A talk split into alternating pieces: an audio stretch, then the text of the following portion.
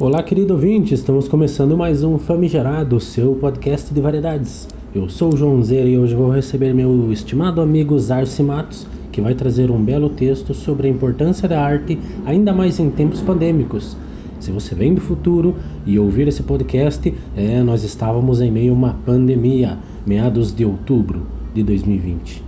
Conte para nós, Arce, como a arte é importante para você seja em filmes, em livros, em música ou em qualquer outra expressão de arte. Alô, ouvidos famigerados, aqui quem fala é o Zarci Matos Agradeço o convite do nosso mais novo e querido podcast. E nosso amigo João Guilherme me chamou aqui para falar um pouco para a galera a respeito da arte na pandemia. Como que é então para o artista, ou para o público, para o produtor ou para o consumidor, durante um período de isolamento, isolamentos, né? distanciamentos, como que nessa quarentena, ao longo desse tempo, a galera tem agido ou reagido com aquilo que chama de arte e cultura. Para ter essa conversa, a gente precisaria estabelecer alguns tópicos, né? O que é que a gente chama de arte, para ver como se deu a construção histórica desse conceito e da terminologia que a gente usa. A arte é um, é um dos fazeres humanos, assim como a ciência ou assim como tantos outros. E a arte, na sua origem, até mesmo essa palavra, na sua origem, ela é muito próxima e até se confunde com técnica, o que a nossa audiência pode entender como tecnologias, não apenas as digitais, certo? Essa palavra, na sua origem histórica, na sua etimologia, ela tem a ver com produção, com fabricar, construir um objeto, ou uma ação, é sempre a noção de que se produz algo. Por essas e outras que anteriormente, que antes da era moderna, a arquitetura constava entre as belas artes, por exemplo, e que até hoje a gente pode discutir se a fotografia e o cinema são expressões artísticas genuínas ou não. Uma outra perspectiva uma outra abordagem nessa conversa poderia ser sobre a arte enquanto produção de consumo, de renda. Então, a arte que é pode ser produto. Uma outra abordagem também poderia ser a noção de que, e de toda forma, arte é sempre linguagem e pressupõe sempre expressão e comunicação. Então, enquanto linguagem, no agir comunicativo, a gente também entende que há uma coletividade, de que o artista nunca está sozinho e ele nunca fala para si mesmo ou apenas para si mesmo. Sempre se pressupõe a expressão e a comunicação. Se quer dizer alguma coisa para alguém além de si mesmo, talvez nem faria sentido produzir um livro ou uma canção ou pintar uma tela apenas para si mesmo, posto que também tudo isso já está dentro do sujeito, tudo isso já está na cabeça que criou aquela obra. Por que, que ela precisaria exteriorizar? Ou será que se basta só em se, será que o artista se bastaria em apenas exteriorizar para si mesmo? A gente chama esses estados de apreciação ou de produção artística de estados contemplativos. Porém, a produção artística pressupõe que esses estados contemplativos sejam coletivos e que o entendimento desses fazeres, o entendimento das obras também é coletivo. Então o artista não faz arte só para si, o artista não está sozinho. Ele procura alguma coisa na sua audiência, ele procura alguma coisa no público, por assim dizer, para chamar de público, talvez não seja a melhor palavra, mas só para todo mundo poder entender. A pessoa que está consumindo, que está apreciando ou contemplando uma obra artística ou de caráter artístico em maior ou menor grau. Então a arte pressupõe a linguagem, a comunicação, a expressão e percepção. A gente pode definir arte de diversas maneiras e é uma problemática dizer o que é, o que não é arte. Na minha opinião, na minha mera opinião, sem caráter acadêmico, eu considero que meio que tudo é arte. Você não precisa apreciar, não precisa consumir um tipo de arte que você não entende ou que não te agrada, mas meio que tudo é arte.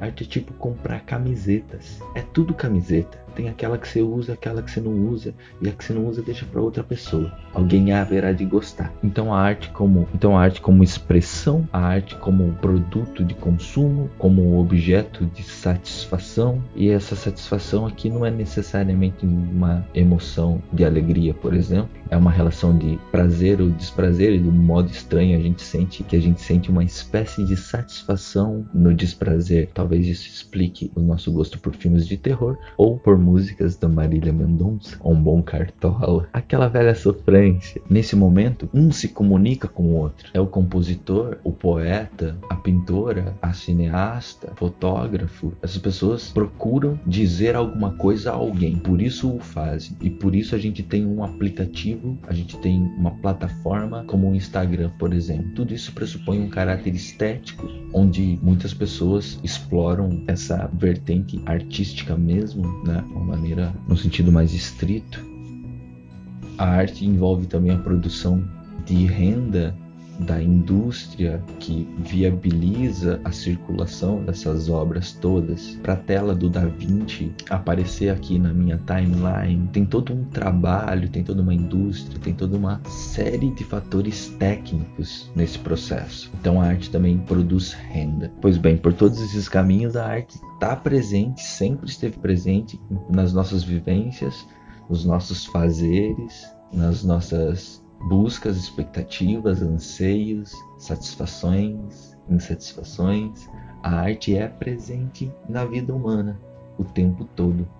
E eu tenho percebido, e também de muitos dos meus diálogos, eu tenho percebido que nesse período de isolamento, a galera tem consumido muito mais arte, tido mais tempo ou mais vontade, ou sendo mais impelido a esses estados contemplativos, aos momentos de ócio contemplativo. Então é um momento que a galera para para organizar a lista dos filmes da Netflix, organizar as suas playlists no Spotify, os seus vídeos favoritos no YouTube, consome, parece que a galera tem consumido mais produtos culturais, produtos artísticos e, por outro lado, os artistas têm produzido mais. Aí tem um caráter do artista ter a sua, o seu trabalho como fonte de renda e tem enquanto necessidade de expressão, de se comunicar. Se eu for me tomar como exemplo, nem sempre tive essa facilidade de me comunicar, nem sempre tive a facilidade de falar com as pessoas, soltar a voz. Porém, é, ao longo do tempo e das minhas vivências, fui desenvolvendo, fui experimentando diversas linguagens artísticas, de teatro, de cinema, de fotografia, de música, de literatura,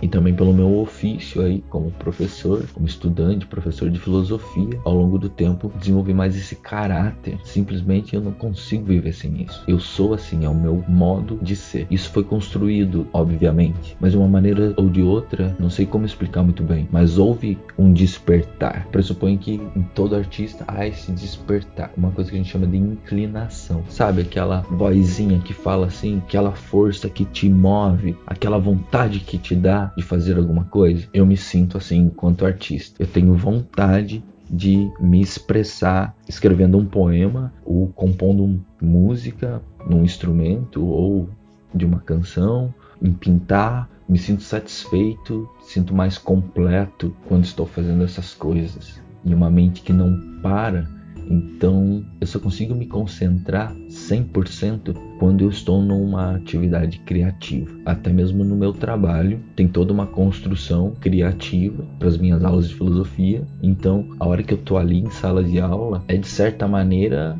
semelhante à sensação que eu sinto quando estou no palco ou quando eu vou fazer uma fala em público, num auditório, eu me sinto meio que como quando estou no palco tocando com a banda, por exemplo, porque houve uma construção de ideias e de expressão de como vai falar, de como vai agir, gesticular, todo o conteúdo, as ideias que estão sendo passadas ali, tudo isso é uma construção que na hora, naqueles 50 minutos, se coloca em ato. É uma espécie de teatro. A gente tá, é um teatro que vai falar sério, mas esse espírito não deixa de estar presente. E o que eu quero dizer com falar sério não é, eu não quero dizer que não possa ser cômico nos seus momentos, nos devidos momentos, que não possa ser despojado.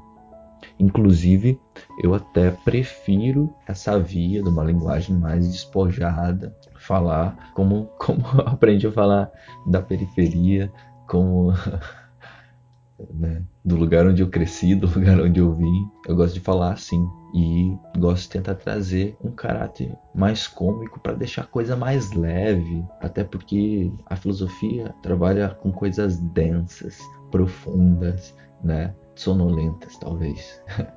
então eu tento aplicar essas coisas no meu trabalho como professor também. E tenho muitos amigos, conheço muita gente que é assim também. O estado da arte, o ser artista, o gostar de arte está presente em todos nós, em tudo que a gente faz, em tudo que a gente vê. A gente aprende até a olhar para o mundo com referência do que já viu na arte. A arte é para ser uma representação do mundo. No entanto, a gente já aprendeu também a olhar para o mundo conforme o que se vê na arte. Ai, que conversa estranha é essa, né? Que ideia complicada. Mais ou menos assim. Quando Tolkien escreveu O Senhor dos Anéis, então ele estava tentando representar a vida real em certo grau, mesmo que ali haja muita fantasia, tem uma razão de transferência, tem algo em comum, tem um a ver com a vida real. Sempre tem alguma coisa a ver com que com a experiência em toda expressão. Mas também pode ser que a gente passe a ver o mundo depois de ter visto o Senhor dos Anéis.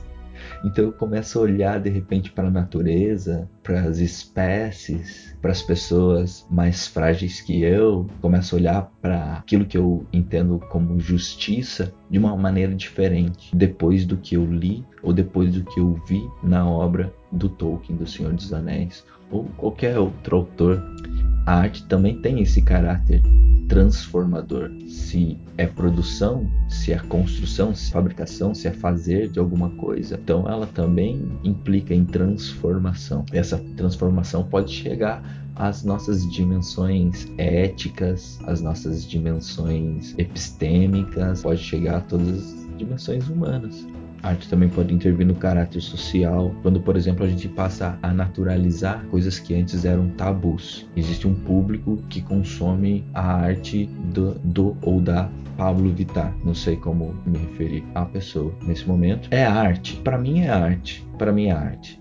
Agora, seria muito estranho, muito, muito estranho, lá nos anos 30, um homem se vestir, se maquiar. Não que os homens não usassem maquiagem, nem não que artistas nos anos 30, mesmo homens, não usassem maquiagem. Até que a aceitação das mulheres no cinema e antes no teatro foi um processo muito complicado, muita treta para aceitar, para aceitarmos as mulheres nos palcos ou nas telas, por exemplo. Quem é que fazia os papéis? Quem fazia as personagens? Quem representava o feminino no teatro desde a Grécia eram os homens. Certo? As cenas, o figurino, maquiagem, tudo, tudo da feminilidade era representado por homens. E assim mesmo, a gente chega a 2020 ainda com uma aversão de ver o trabalho de Pablo Vittar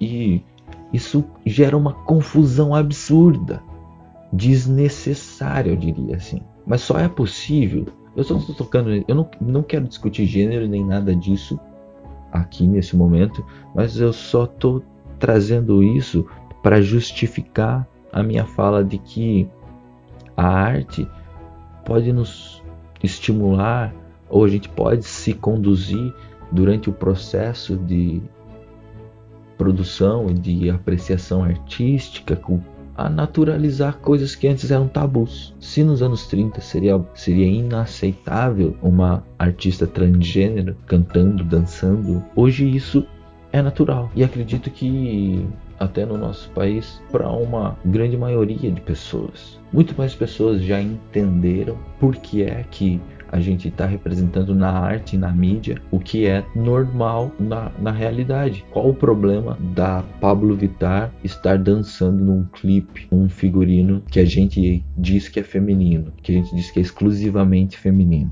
Né? Desde sempre isso devia ser normal. Isso é normal. Isso é normal para muitas pessoas.